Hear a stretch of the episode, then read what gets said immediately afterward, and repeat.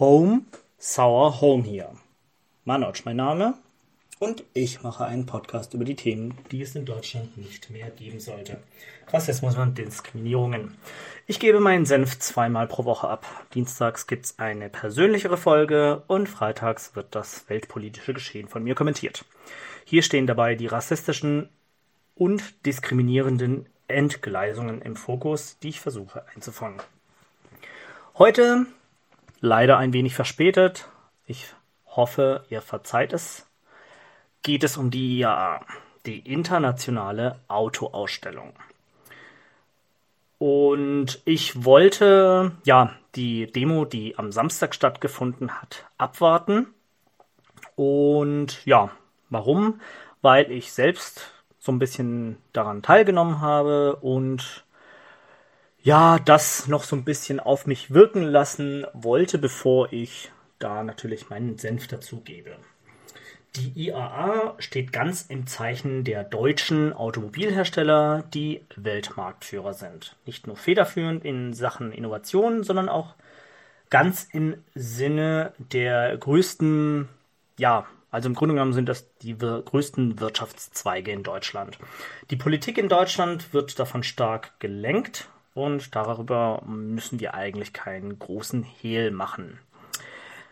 Einmal VW und Böhmermann bei YouTube eingeben, die Folge sich anschauen und dann weiß man, wie viel Dreck VW am Stecken hat und was Deutschland so im Dritten Reich unter anderem gemacht hat und seitdem hat sich auch tatsächlich nicht viel in Deutschland bezüglich VW und selbstverständlich auch bei VW selbst geändert.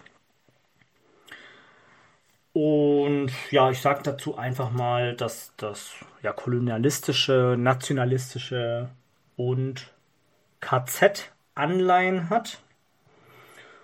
Und ja, scheinbar gibt es da nicht so eine große äh, Akzeptanz oder ein großes Interesse, das Ganze aufzuarbeiten. Aber ich möchte jetzt nicht zu sehr abschweifen, weil immerhin geht es ja um die IAA.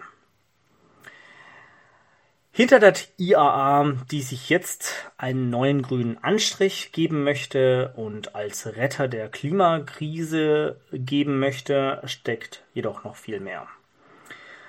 Zum einen ist diese Aussage eine große Lüge, da SUVs sicherlich keine Retter sind, sondern unnötig zu große Panzer für Großstadtmutis. Und ja, sich die Autokonzerne wieder einmal mit schlechter Technik, Lobbyarbeit und gutem politischem im Weg herumgestehe, die Innovation gegen die Wand fährt und die Menschen für dumm verkauft. Es musste erst eine Firma wie Tesla ran, bis VW und Konsorten aufwachten, um auch in diesem Markt mitzumischen, geschweige denn mitzuwirken. Davor wurden viele Steine für E- und Hybridfahrzeuge in Deutschland in den Weg gelegt, sodass die deutschen Hersteller in Ruhe eigene Fahrzeuge auf den Markt bringen konnten. Aber wieder zurück zur IAA. Söder, die CSU und der Verfassungsschutz warnten in der Woche der IAA vor Linksextremisten, die die IAA stören könnten. Und Wer sind die Linksextremisten? Fridays for Future und die Fahrraddemo, Wissenschaftler, die die Mobilitätswende für sehr dringend halten, weil wir schon bald nicht mehr die 1,5 Grad erreichen werden, sondern ganz äh, schnurstracks auf die 2 Grad hinzuspazieren. Das ist natürlich alles irgendwo eine Farce, denn kapitalistische Automobilhersteller sind schützenswerter als eben die vorhin genannten Personengruppen. Ja, also wenn das der Maßstab ist, weswegen die Polizei schwer bewaffnet ganz dem, äh, dem bayerischen PAG also dem Polizeiaufgabengesetz, Radfahrende Familien entgegenstellten. Naja, hm, ich weiß da ehrlich gesagt nicht, aber das ließ jedenfalls jeden jeglichen Maßstab vermissen. Auch das Polizeiaufgebot während dieser gesamten Zeit war absurd. Also nur so als Beispiel. Alle fünf Minuten sah man in der Münchner Innenstadt Polizeipräsenz. In Form von Polizisten, die an irgendwelchen Kreuzungen standen, Polizeiautos, Polizeimannschaftswagen. Und gerade im, ja, im, im, in der Nähe des äh, Oktoberfestgeländes, also der Theresienwiese, wurden immer wieder Schüler und Studenten, die mit äh, ja, Rucksäcken unterwegs waren, kontrolliert. Auf der Demo selbst, ja, unter anderem, die am Samstag, den 11.09. um 15 Uhr stattgefunden hat, konnten einige RednerInnen nicht erscheinen, da diese von der Polizei aufgehalten wurden vom, ähm, ja, vom IAA-Gelände. Die Demo wurde massiv behindert durch diese Polizeipräsenz. So erschien der angekündigte Zug circa 1,5 Stunden später als geplant. Zu den Reden selbst, die fand ich eigentlich ganz okay.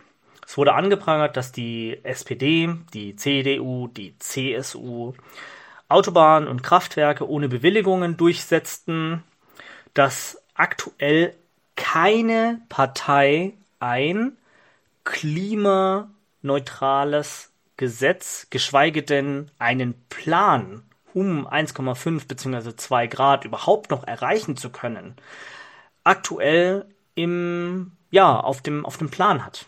Also weder, also noch nicht mal die Grünen haben das auf dem Plan.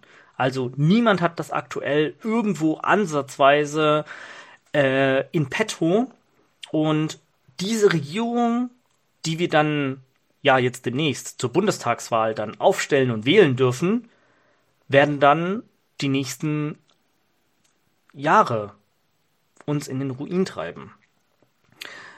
Äh, genau, jetzt bin ich ein bisschen schon wieder abgeschweift, kein Problem. Und äh, ja, die Stadt München, die aktuell eben Autos bevorzugt und Radwege aufgrund der IA zugekleistert hat. Die Pop-up-Radwege, die es ja äh, seit Corona gibt und gab leider, die gut aufgenommen wurden, wurden wieder, äh, wurden wieder eingestampft. Ohne Grund. Und was ich bemerkenswert fand, wurde von Attac kurz mal in den Raum geworfen, war die Kapitalismuskritik. Automobilkonzerne, die die Politik unterwandern, Lobbyarbeit aktiv vorantreiben, sodass Bereiche, die kein Geld, also die kein Geld einbringen, gekonnt Steine in den Weg legen. Also in dem Fall sowas wie Radwege oder äh, dass man gekonnt den Klimawandel leugnet unter den Politikern und äh, keine wirkliche, kein wirkliches Zulassen von wissenschaftlichen Fakten zulässt. Und ja, genau, ein anderer Punkt, den ich sehr interessant war, äh, interessant fand, waren unter anderem schön und gut, dass E-Fahrzeuge zu einem gewissen Grad umweltfreundlicher seien auf den ersten Punkt oder auf den ersten Hinblick. Aber die Frage, wo kommen die Rohstoffe für die E-Batterien her und wie werden diese entsorgt? Das interessiert aktuell keinen.